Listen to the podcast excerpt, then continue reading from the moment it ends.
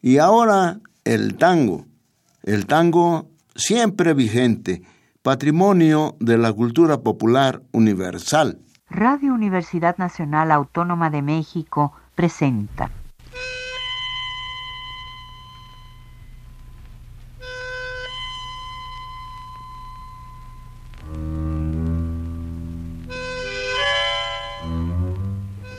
Cien años de tango.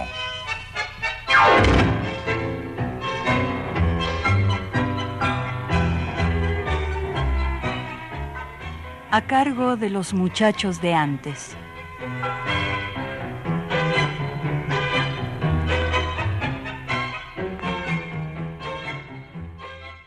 El ángel de Gavino que se metió en tu solapa y un boliche de truco surrealista te nombran en silencio. Eran azules los pisos de ladrillo cuando encendía tu voz el verdín de las macetas con malbones, pero no estás. Hoy Bairesville enterró tu guitarra y las máquinas de coser que remendaban las tardes tienen el crespón sensiblero en la sombra. Que te llamen los parias o las viejas rayuelas. Tu nombre verdadero se escondió en los rincones. Por algo dejo escrito, para decir Gardel, hay que amar sin vergüenza esta ciudad cansada. El poeta Roberto Jorge Santoro escribió lo anterior recordando a Gardel y lo nombró así, Carlos Gardel. Amigos, buenas tardes. Con el gusto de siempre los saluda Jesús Martínez Portilla a través de los micrófonos de la estación de radio de la Universidad Nacional Autónoma de México en la emisión de este domingo de 100 años de tango, el tradicional programa dedicado a satisfacer el gusto de ustedes, amantes de la música nacida a orillas del río de la Plata.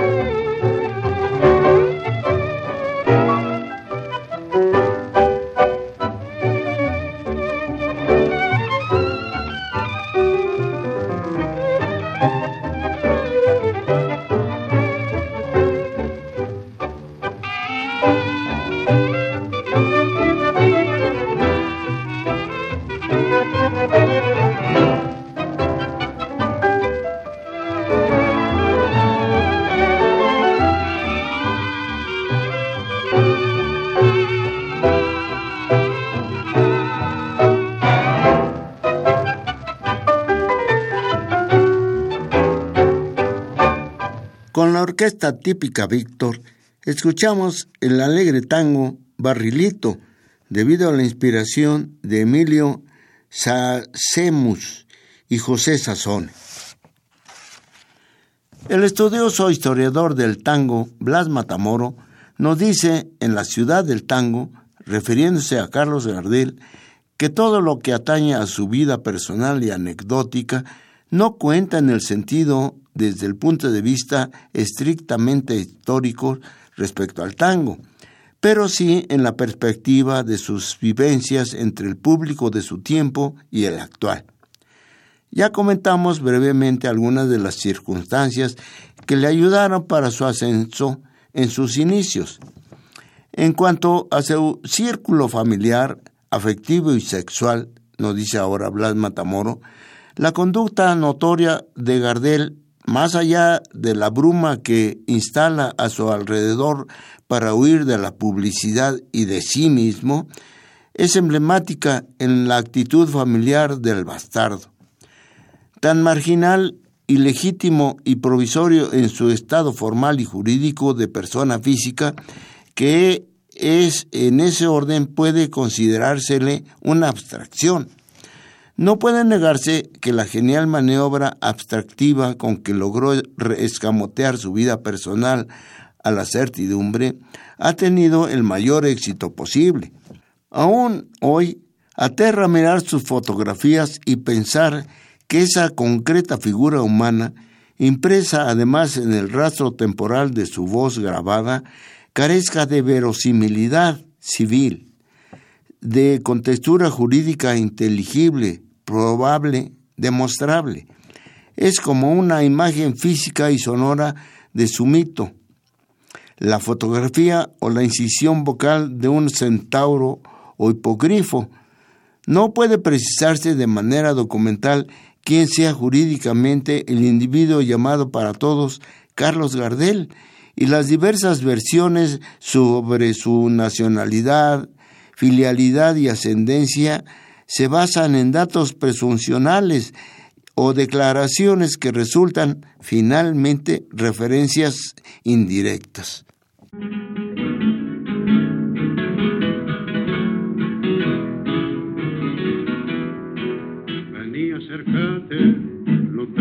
miedo, que tengo el puño ya desangelado. Yo solo quiero contarte amores que. Dicen que dicen que era una mina, todo ternura como era vos, que fue el orgullo de un mozo taura, de fondo bueno como era yo. Iba el puerto que un cotorro, que era una gloria, vivían los dos. Y dice el barrio que él la quería con la fe misma que puse en voz. Fue una noche que fue un laburo, el taura manso se había ausentado, prendida de otros amores perros, la mina aquella se le había alzado. Dicen que dicen que desde entonces, ardiendo de odio su corazón, que el taura manso buscó a la paica por cielo y tierra como hice yo. Y cuando quiso justo el destino que le encontrara como a una voz, trenzó sus manos en el cogote de aquella perra como agua Deje vecino, no llame a nadie, no tenga miedo, estoy desarmado. Yo solo quise contarle un cuento, pero el encono me ha traicionado.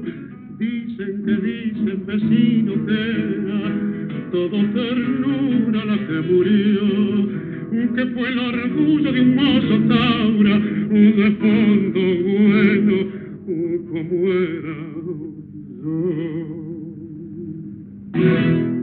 De Enrique Cadícamo y Alberto Ballesteros, el tango Dicen que dicen, la voz inconfundible del troesma Carlos Gardel. No nos preocupa esta minucia de la crónica sigue diciendo Blas Matamoro, pero sí su repercusión sobre la imagen que de Gardel tiene el público que lo sigue. Hijo de madre soltera, de padre inconfesable, el bastardo que de alguna manera busca redimir la afrenta de la desubicación social y la marginación que la fatalidad ha inscrito sobre su persona desde su infancia. Ensarzado en la misma fatal ambigüedad de su condición, lo logra a medias, rehuyendo la decencia que da el dinero y a la vez buscando la fortuna, dándole a su madre el bienestar que cualquier hijo decente da a la suya si puede, pero negándose a vivir con ella e inclusive a fotografiarse juntos y aislándose de su contacto personal cuando logra repatriarla a una ciudad provinciana de Francia. La impronta de una madre real falente y un esquema familiar desquiciado por la ausencia del padre lo persigue de por vida. No se le conocen relaciones concretas con mujeres que no sean las del muchacho alegre escapado al barrio prostibulario de la gran ciudad, o las del mantenido con una ansiosa mujer rica y madura y emancipada, fuera la conocida Madame El o la baronesa de Westfield, una multimillonaria yankee que conoció en París, o la misteriosa viuda francesa que le mandaba flores con pétalos astillados en oro. Parece no poder concebir la pareja que da la continuidad a la familia burguesa. No tiene novia, no se casa, no genera descendentes confesados. Se lo ve siempre rodeado de amigos varones con los que eh, proyecta pasar sus últimos años, aun cuando tenga que mantenerlos, con la renta de sus producciones cinematográficas. Existe una búsqueda materna en sus aventuras de mantenido con mujeres maduras.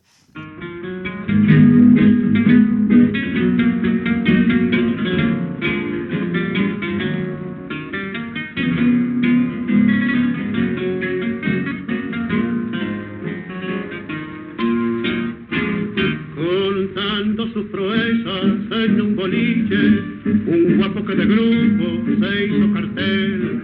Ágiles en grupía, macho un par de ojos, con famosas hazañas que no eran de él. Conocedor de frases y de modales, de la jerga fulera, del arrabal. Les contaba combates fenomenales en que siempre jugaba rol principal. Pero cayó una noche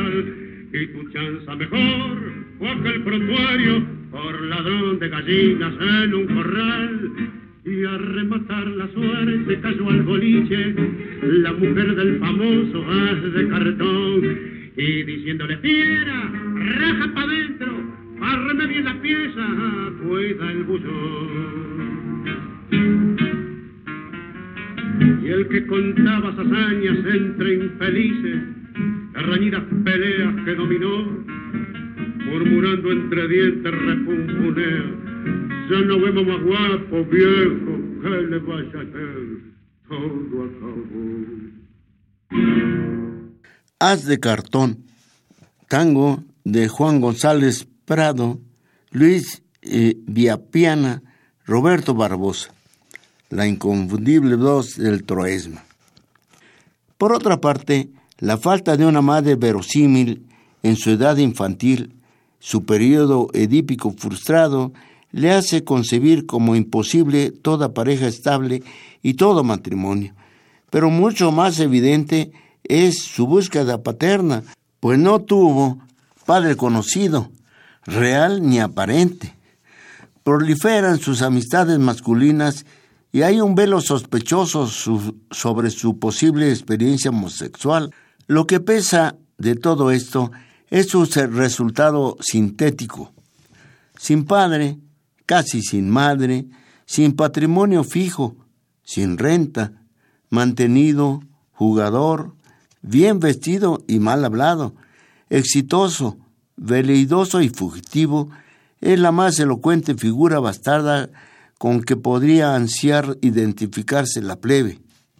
El padre, la madre, la mujer y el amigo de la plebe puede incorporarlo a su vida privada y personal, metiendo su voz en el ámbito de las casas familiares, su imagen en la pared o en el tablero del colectivo en que se vive el tránsito callejero.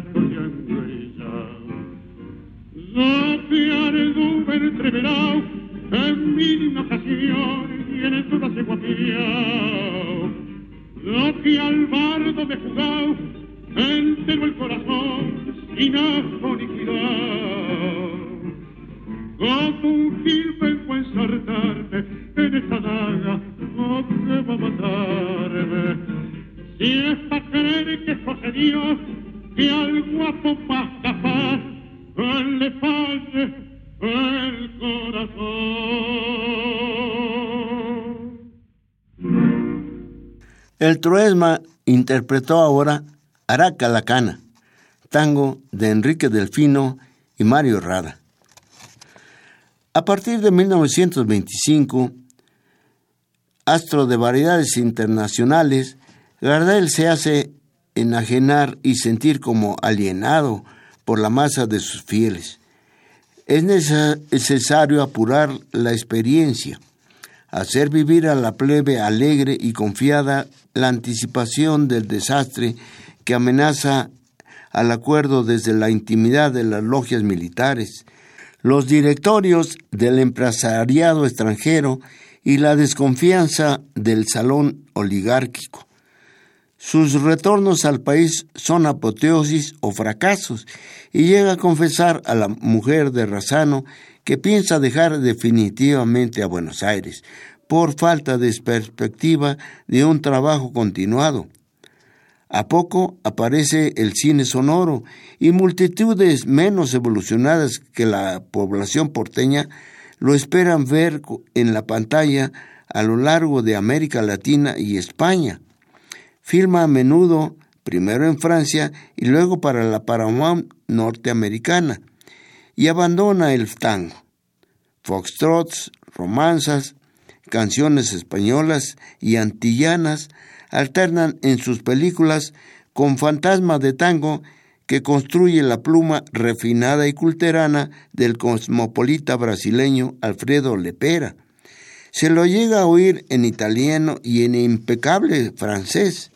Sus filmes de los años 30 causan sensación en Buenos Aires, pero son ya los filmes de un artista extranjero, un astro del cabaret internacional que deambula por un escenario a menudo pseudo arrabalero, de cartón pintado y farolitos chinos.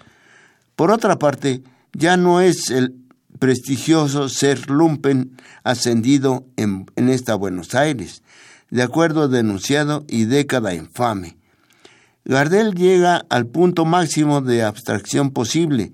Ya no se tiene la, su presencia física, se tiene su imagen proyectada. Es una aparición alucinante de la década anterior, carente de vigencia, objeto reminiscente en que se regodea la memoria ante la fascinante certeza pasajera de la proyección cinematográfica. Ante sus apariciones fílmicas, el público parece preguntarse, ¿te acordás de Gardel?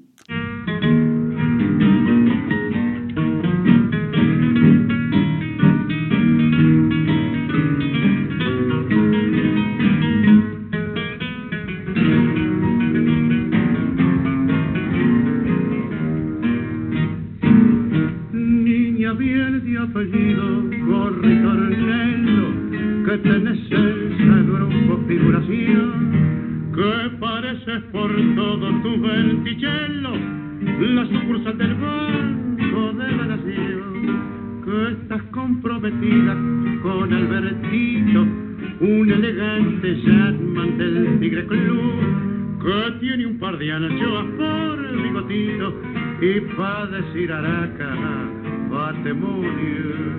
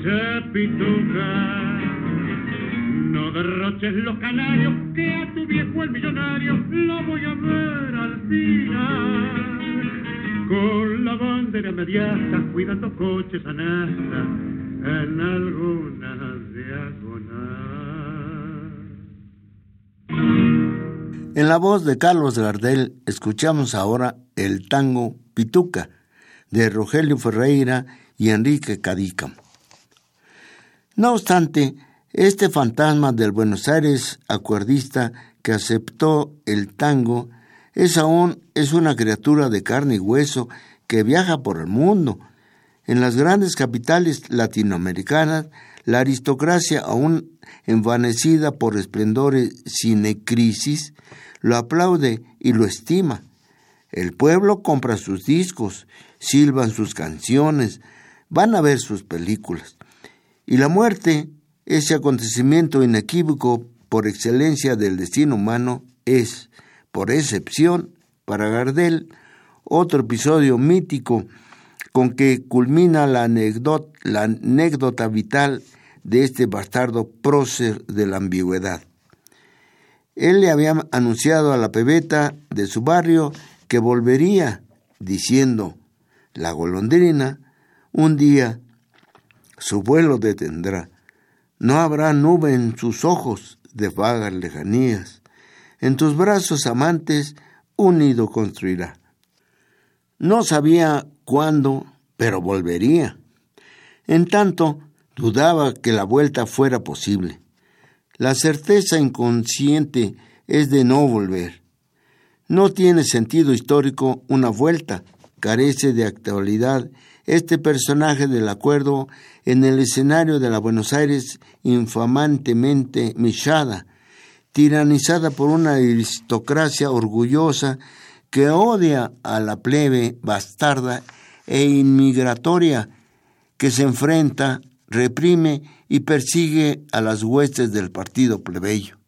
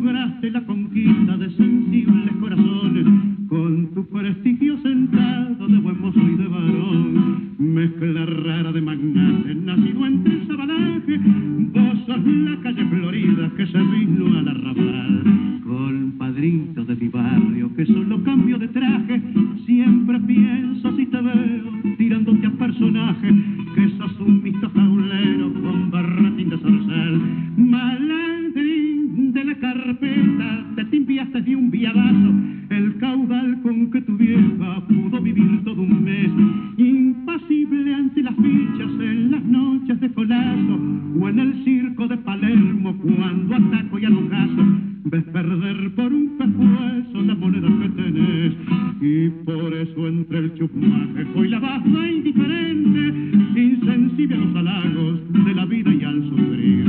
Se murió tu pobre madre y en el mármol de tu frente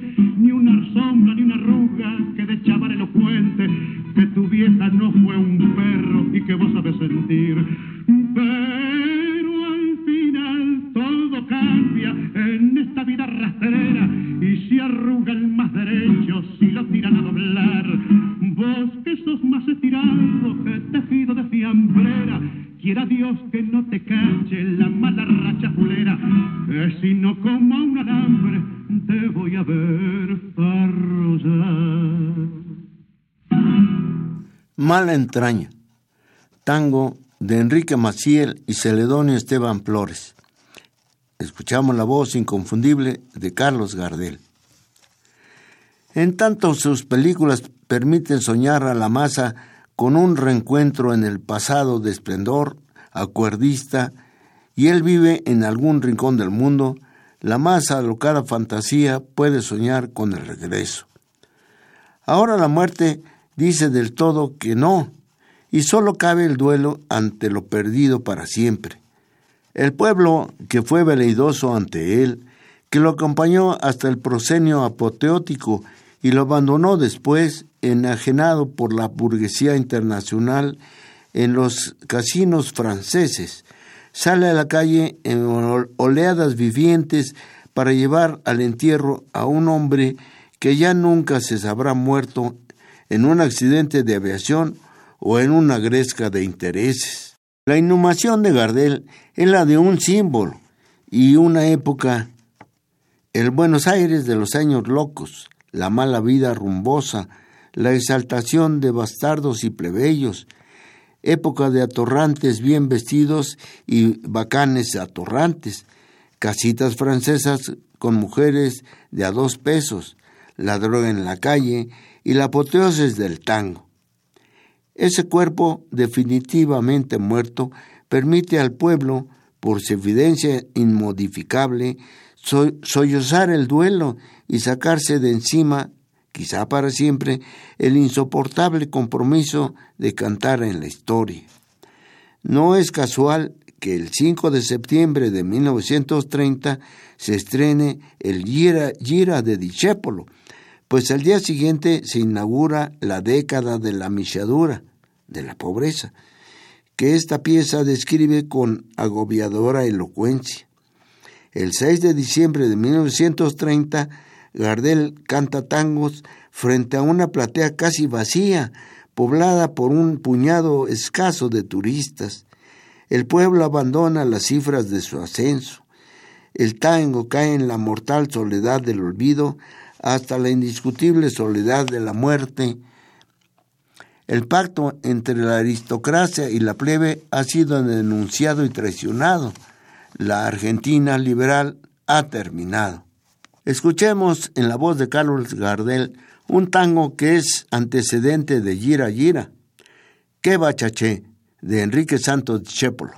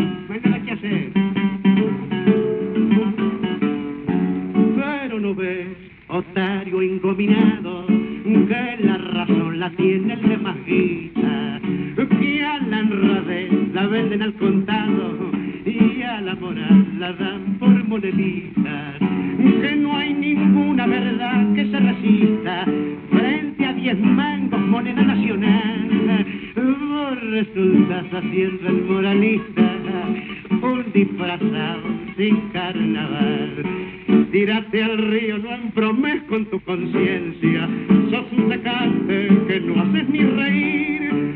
Dame puchero, guardate la decencia, vento, mucho vento, no quiero vivir. ¿Qué culpa tengo si has pillado la vida en serio? Pasas de otario, mortas aire y no te. Que vaya sucio, ya murió el criterio. Vale Jesús lo mismo que el ladrón. Si 1912 señala el comienzo de los años del apogeo liberal, 1930 indica la terminación de la era liberal como sistema de vida de la sociedad argentina. Se inicia una década distinta por los sucesos, históricos y perpetuar provisoriamente las instituciones liberales básicas, sus clases, su aparato político, las relaciones de la producción nacional con el mercado internacional de la repartición de roles productivos en favor de las potencias centrales europeas, pero no ya por medio de aparatos instrumentales de extracción también liberal, la oligarquía o el acuerdo, sino todo lo contrario, con el ensayo de métodos abiertamente antiliberales.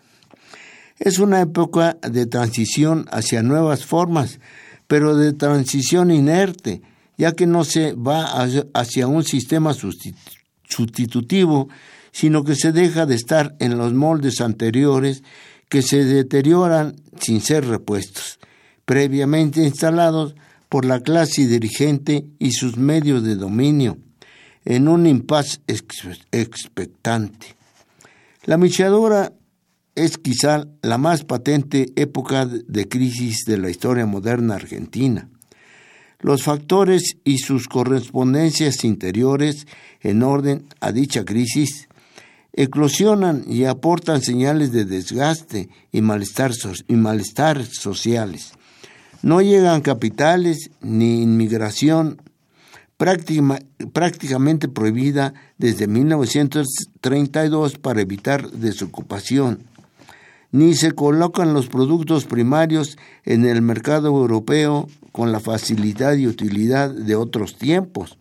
Comienza a pagarse con represión y hastío el esplendor malviviente de la década anterior. El nuevo moralismo persigue en la, la radio urbano todas las formas de vida marginal sospechosa. Se clausuran los prostíbulos unipersonales, inclusive el comercio carnal de la prostituta en su casa y de manera individual y privada es penado.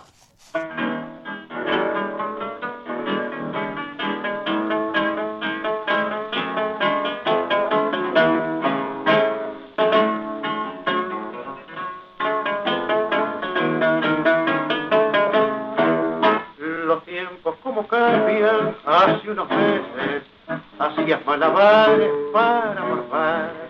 Y ahora que te armaste esos amarretes, que no le das un mango ni a tu papá. De tanto pasar hambre, hoy tenés miedo que vuelvas a secarte, pobre infeliz. Y en vez de disfrutarla para desquitarte de aquella mala racha, vivís así.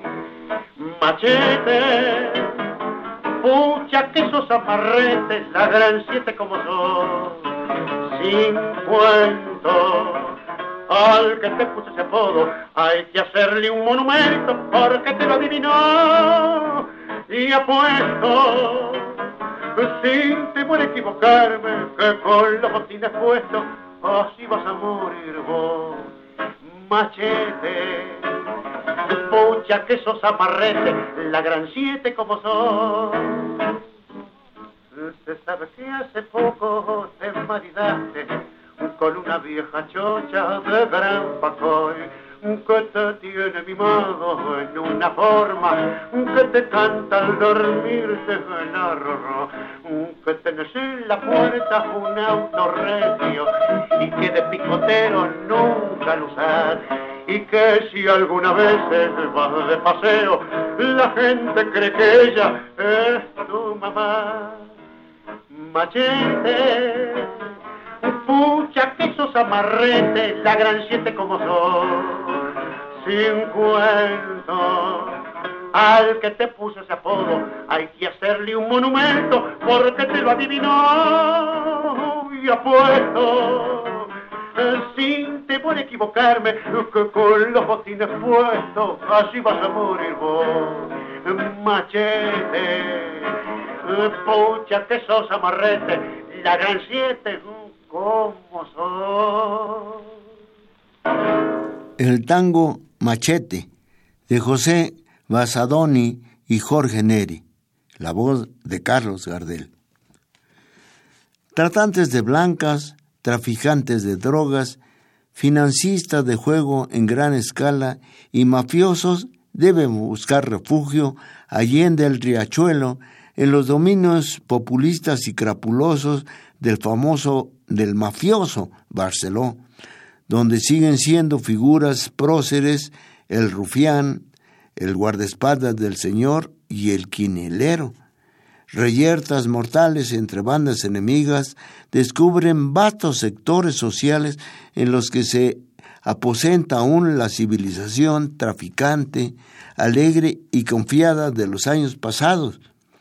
Las campañas políticas se ilustran con tangos especialmente compuestos para tales ocasiones, y los porteños se contentan con mirar por la vidriera del cabaret el anhelo de convivir con el lejano barrio chino de Avellaneda se siente y no se expresa. Buenos Aires y su gente han dejado de vivirse, misados por la inanición histórica que detiene al país. Los hombres de la década anterior y su música, el tango, sobreviven sin crear,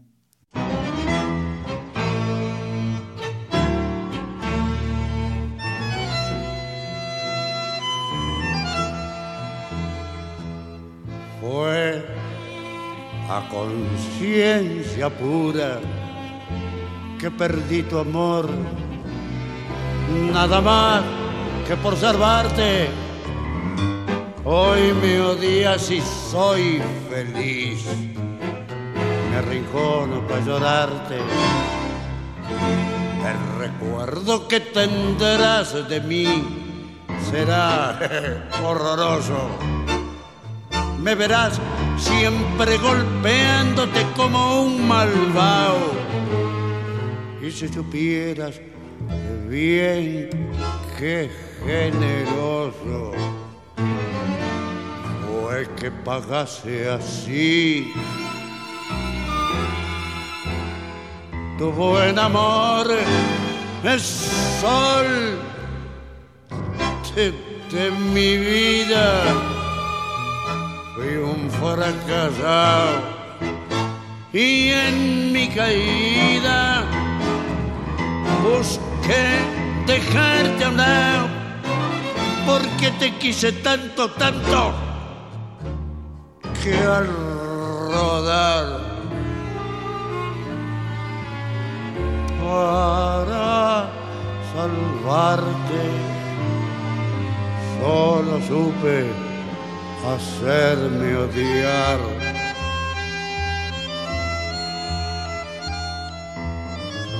Hoy después de un año atroz te vi pasar, me mordí para no llamarte, ibas linda como un sol, se paraban para mirarte no sé si el que te tiene así se lo merece. Solo sé que la miseria cruel que te ofrecí me justifica al verte ella una reina que vivirás mejor lejos de mí el sol de mi vida. Fui un fracasado y en mi caída busqué dejarte hablar porque te quise tanto, tanto que al rodar para salvarte. Solo supe hacerme odiar. Escuchamos ahora la voz del polaco Roberto Goyeneche en el tango Confesión de Enrique Santo de Discépolo y Luis Carlos Amadori. Los factores que actuaron sobre la cultura en la masa y durante los años del acuerdo se invierten naturalmente a partir de 1930, con una aristocracia que denuncia sus pactos con la plebe y se envuelve otra vez en su exclusivismo hermético como medida defensiva, y una plebe, avergonzada de sí misma por su falta de peso histórico y aún despojada de sus pasajeros atributos de prestigio, la participación en el poder, el triunfo de la cultura popular, el acceso a la universidad, desaparecen las condiciones objetivas y grupales que dieron lugar al auge tanguero y al esplendor escolástico del tango en la era canónica. Las clases medias, protagonistas activas en la era del acuerdo, pasan al margen social y pierden toda visión razonable y posible de realización histórica. Ya el tango no puede representar para ellas la manera de vivenciar el júbilo de haber llegado y de instalar un viejo emblema plebeyo en la altura cultural de la sociedad.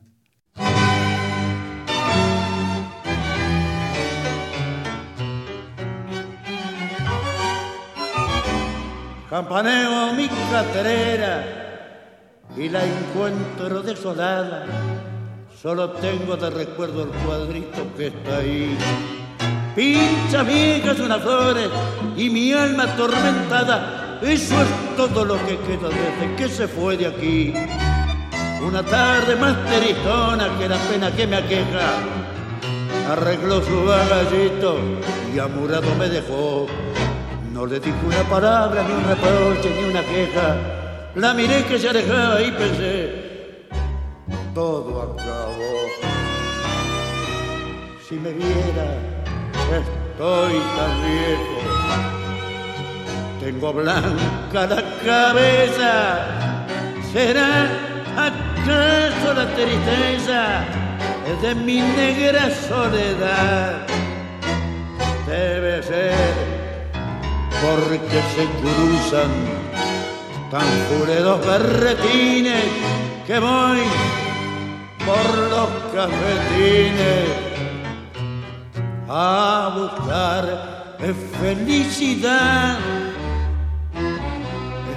Bolicito que conoces mis amargas desventuras, no te extrañe que hable solo, que es tan grande mi dolor. Si me fallan sus caricias, su consuelo, su ternura, ¿qué me queda de mis años si mi vida está su amor? Cuántas noches voy vagando, angustiando, silencioso, recordando mi pasado con mi amiga Soledad. Voy en curda, no lo niego que será muy vergonzoso, pero solo llevo en curda a mi pobre corazón. Si me viera, estoy tan viejo. Tengo blanca la cabeza. ¿Será acaso la tristeza de mi amarga soledad? Debe ser porque se cruzan tan fuleros berretines es que voy por los cafetines a buscar felicidad. El tango, como un producto de la cultura de la pequeña burguesía, eh, sobreabunda en la vida actual de la clase que le dio información natal como un espacio estético, puesto que la clase siente nada menos que vergüenza de sí misma, carece de aquella empresa en que todos sus componentes individuales pudieran reconocerse en un denominador común y quieren olvidarse de su existencia diferencial, pero para no sufrir el compromiso ideológico de tener que cuestionar su presencia en la historia. La entrega al extranjero es un sistema que asegura y aprieta crecientemente sus puntos de presión y colabora a dar al argentino del pueblo de estos años la imagen de un país vergonzoso y humillado, su propio país, que es, en el fondo, él mismo como sujeto.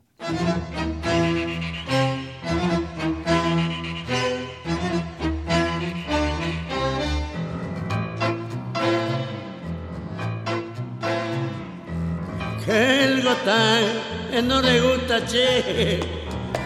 Siento mucho peor pa' usted. Ya lo batió don Campo Amor, todo según el cristal. Tango nuestro como el laurel, que supiéramos conseguir. Pucha, que bien, qué lindo es esto que aquí siento yo. Viva el tango, viva el tango. Mezcla brava de pasión y pensamiento. Viva el tango que se toca con pudor de carcajada en un entierro. Viva el tango que es un fresco de Madonna, Casanovas y Cornelio. Comedia humana que a lo malo y a lo bueno, que a lo lindo y a lo feo, lo escaracho del natural.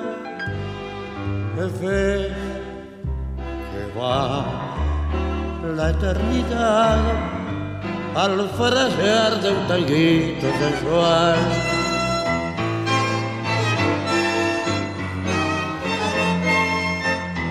Música clásica de hoy con la media luz ritual y la silla del bar dadas buenas en dos por cuatro beber lerdamente salir fatigando vereda dos que al desaparecer por el amanecer hacen tangos de amor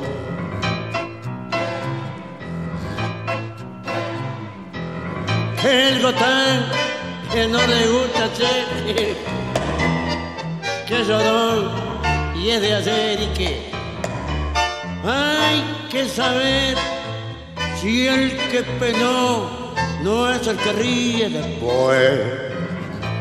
Ni un gotán supo el sabio que, que de tanto saber murió y para el cajón fue sin saber que su mujer no lo amó. Viva el tango, viva el tango, con su ritmo de trompada contra el viento. Viva el tango que se vaina con el sexo en un poético suspenso. Viva el tango que con pinche para cada soledad y cada encuentro. Viva el tango, todo el tango. Dios bendiga cada día el tango nuestro.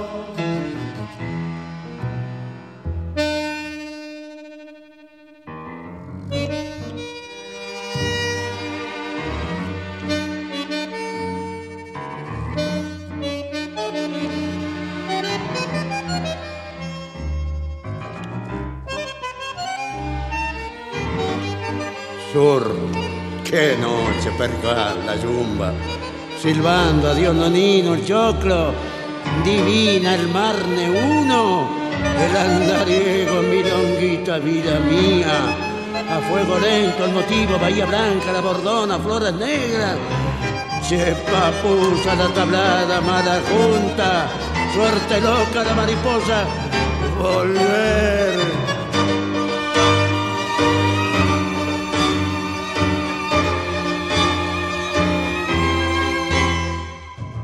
Por todo el tango va este brindis de mi alma. Y con el río de la plata me emborracho de emociones. Y viva el tango y este amor con que lo canto. Porque yo, yo soy el tango, viva el tango. Y viva yo.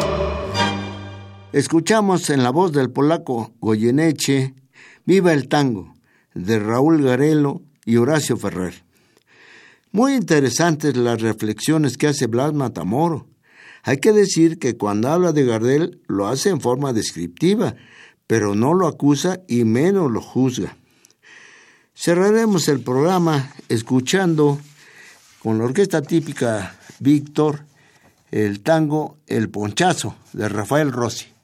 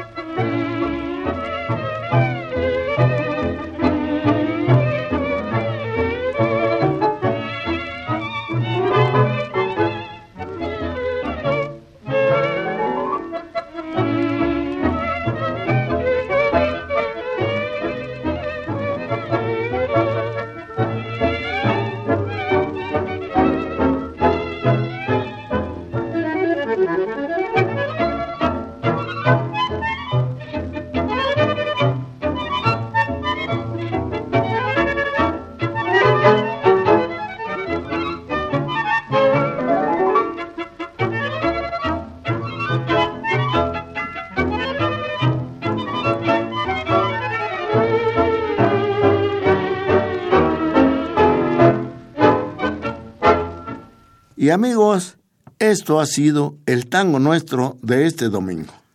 Los invito a que el próximo nos acompañen en el siguiente programa de la serie 100 años de tango. Agradezco a Miguel Ángel Ferrini la elaboración técnica de este programa. Vaya para ustedes un abrazo afectuoso de Jesús Martínez Portilla. Hasta pronto. Radio Universidad Nacional Autónoma de México presentó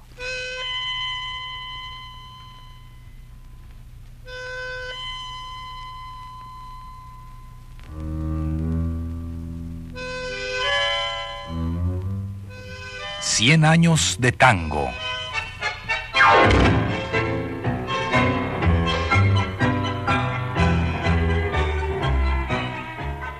a cargo de los muchachos de antes.